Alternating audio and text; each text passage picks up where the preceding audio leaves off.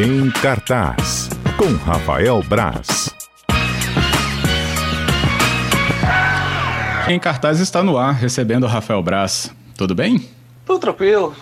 Rafael, vamos embora. O que, que você traz aqui de destaque para o nosso Em Cartaz desta quinta? Primeiro, são dois filmes que estrearam na semana passada. O primeiro deles é o Zona de Combate, é um filme que estreou na Netflix e que a galera tem gostado muito. Eu acho que galera, eu já falei que eu acho que a galera vê qualquer coisa que está disponível na Netflix, né? O Zona de Combate é um filme com o Anthony Mack. O Anthony Mack é um cara que foi credenciado como herói de ação porque ele faz o Falcão no universo da Marvel. Só que ele ainda não conseguiu engrenar fora dali. Ele não conseguiu fazer nada que que convença de que ele, ele consegue sustentar um filme ou uma série sozinho. Ele também protagonizou a segunda temporada do, do Altered Carbon na Netflix e não foi legal. Né? No Zona de Combate ele faz um um, robô, um ciborgue, um robô, um, um, um, soldado super poderoso que é responsável por acaba por de treinar, de levar numa missão um outro soldado humano que, que era um piloto de drone, né? Então ele é levado para perto do combate agora. Hum. Só aí o filme vai para a Rússia, né? O filme você passa lá no leste europeu, só que ele nunca realmente engrena. Ele tem até uma premissa legal, tem uns soldados robôs ali, uma coisa meio Distrito 9, né? Que só que isso nunca é muito bem explorado. Um excesso de computação gráfica também muito ruim e a trama que é uma grande bagunça, bem bem ruim a trama do filme. Ele tem umas reviravoltas depois do segundo ato ali que nossa senhora, você tá parar pensar e falar, o que, que tá acontecendo? Calma. Mas não é porque é muito complexo, não é porque é ruim mesmo, essa, essa reviravolta. Hum. Mas apesar disso, as pessoas têm gostado, eu acho muito por causa das cenas de ação. E o filme, ele, ele tem umas cenas de ação interessantes. Quando tá no combate corpo a corpo, até algumas sequências um pouco maiores, funciona bem. Mas quando é quando você presta atenção no que está acontecendo, quando o, o, o Mikael Hafstrom, que é um diretor diretor, não sei se ele é dinamarquês, é, quando ele precisa filmar uma coisa mais complexa um pouco, ele é sueco. Ele, ele, ele, dá uma perdida, opta por muito corte rápido, então você não entende ao certo o que está acontecendo em cena. Ele quer dar uma agilidade, quer dar uma urgência, mas acaba só picotando o, a narrativa de combate dele. Parece muito, inclusive, nesse momento, os filmes do, do Michael Bay, o, o Seguro Transformers, por exemplo, que é um, é, é um hum. péssimo exemplo de como ser editado um filme, né? Porque é tudo muito rápido, você não sabe quem é robô, quem é humano. Aqui é a mesma coisa, você não sabe quem está atirando em quem, quem está batendo em quem. Você só sabe quando aparecem os protagonistas mesmo ali e, e é isso. Mas o Zona de Combate, mano, as pessoas têm gostado bastante do filme. Ele está entre os mais vistos da Netflix, inclusive, acho que até o mais visto. Ontem, pelo menos, foi o mais visto. Não sei se ainda está no, no topo dos filmes. Então, para a galera que quiser conferir, que gostar de um filme de ação, e não ligar para a opinião de críticos chatos também, como, como eu. Não está em, não, tá em primeiro ainda dos filmes mais vistos da Netflix. Batendo a Maísa, olha só que coisa. Ó. Oh. O Will é, Seu tá dizendo e que um ele não gostou muito, não, tá? Ruim demais, ele ah, falou. Então, História arrastada, soluções é... simples, falta de lógica. É, pois é, é. Ele, é engraçado que ele ensaia algumas coisas legais. Como eu falei, tem, ele ensaia uma guerra, é, um futuro próximo, né, 2034, eu acho ele ensaia uma guerra em que os soldados já são robôs mesmo, né? Robôs, é, não robôs humanos como esse, como protagonista. Robôs, robôs. Só que isso nunca é legal visualmente, é muito legal visualmente você ver esses soldados. O efeito de computador, de computador deles é bom, mas essa, essa questão nunca é muito abordada, nunca é muito utilizada a favor do filme. E eu gostaria de ver mais, sendo mais explorado isso também. Tirando a composição dos, do, dos vilões também, o vilão russo que só quer qual a missão dele? É destruir o mundo. É, não faz muito sentido, né? Umas coisas um pouco ultrapassadas. Mas, contudo, todavia, eu não gostei, o nosso ouvinte também não gostou, esqueci o nome dele agora, foi mal. E o seu? E isso. E então, é, a galera que quiser conferir por conta própria, o texto completo, né, mais mais analítico, a crítica completa do filme está lá em, em A Gazeta também, só dá uma procurada pelo meu nome, pelo nome do filme em A Gazeta, pela seção de colunistas lá. É fácil achar, pode ser até no Google que você acha também que eu apareço lá.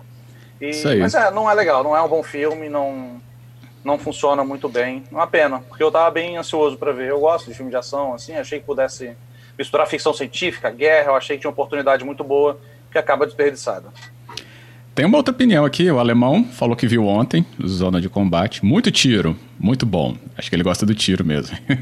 Não, tá, tá, eu gosto de tiro tá também, eu acho até que tem umas sequências de tiro que são legais tem uma sequência que é bem legal, que tem um, um, um comboio fecha, né, onde eles vão passar. Ali tem uma, tem uma sessão, uma ação de uma cena de ação legal em alguns momentos, mas é já não só tiro já não me convence muito mais não. Mas eu tô, né, como eu falei, as pessoas têm gostado do filme, eu é que não gostei muito.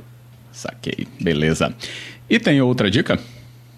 Tem outra dica que também provavelmente vai ser algo, vai ser ao contrário. Eu talvez eu goste muito, as pessoas não gostem tanto chama Uma Noite em Miami. Uma Noite em Miami é um filme. Ele conta, ele, ele pega personagens reais e conta uma história fictícia. Ele conta a história de uma noite em Miami, como diz o título, protagonizada por Malcolm X, Muhammad Ali, que é um boxeador, né? O Sam Cooke, que era um cantor muito famoso na época, e o Jim Brown, que era um, um jogador de americano muito famoso na época também. Os quatro eram os negros mais populares dos Estados Unidos naquele momento. É, por motivos diferentes, nos esportes, nas artes, na, na na, no ativismo, como era o Malcolm X, e ele junta essas quatro pessoas em um hotel em Miami durante uma noite. E, e, é muito legal como ele recria, como ele cria alguns diálogos, partindo das histórias que a gente já, que já conhecia sobre esses personagens até aquele momento, até aquela noite, que é a noite do primeiro título do Muhammad Ali, de um título mundial. E, e, e é, é, ela, o texto ele cria momentos naquela noite que serviriam de, de coisas que como catalisadores para coisas que aconteceram no futuro na vida daquelas pessoas. Então, é uma noite que não aconteceu, mas que poderia muito bem ter acontecido. E, é muito legal, porque é uma adaptação de uma peça de teatro de mesmo nome. E, e, então ele tem essa pegada muito teatral, de diálogos, diálogos, diálogos o tempo todo. Mas não são diálogos vazios. Os personagens estão o tempo todo se provocando, um provocando o outro. O Malcolm X querendo que os outros companheiros usassem a, a, a, força da voz deles, né, a popularidade deles a favor do movimento, mas ele também depois aceitando que talvez ele não esteja tão certo assim que existem maneiras diferentes de lutar, cada um pode lutar no seu campo tal. E isso funciona muito bem. O filme é muito bem construído e os atores são incríveis no, na, no filme. São muito bons. Tanto que se fala, inclusive, pode ser a primeira vez que são quatro protagonistas, né? Que os quatro protagonistas sejam indicados ao Oscar. Deve ser um, um melhor ator, dois melhores ator coadjuvante ali. Então, isso é bem capaz de acontecer. Seria, um, seria histórico.